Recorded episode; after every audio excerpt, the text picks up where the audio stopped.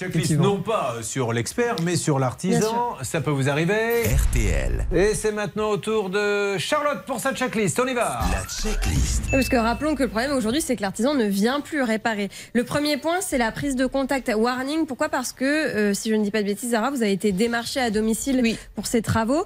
On n'aime pas trop ça. Si une entreprise a besoin de démarcher, c'est qu'elle n'est pas débordée. Donc, un petit point négatif, même si c'est pas interdit. Le deuxième point, euh, plus important en revanche, ce sont les informations qu'on trouve trouve sur Internet sur cette entreprise, on s'aperçoit en fait qu'elle apparaît comme étant fermée depuis mars 2021, alors que vous avez signé votre devis en mai 2021. Donc elle était déjà fermée avant même que vous signiez. Il en a rouvert une autre après, mais malheureusement sur votre devis, c'est bien le numéro de sirette, euh, numéro sirette de l'entreprise fermée. Et le dernier point, bah, c'est l'assurance. Forcément, entreprise fermée dit est-ce qu'il est assuré On peut en douter. En tout cas, on n'a pas d'attestation d'assurance dans le dossier.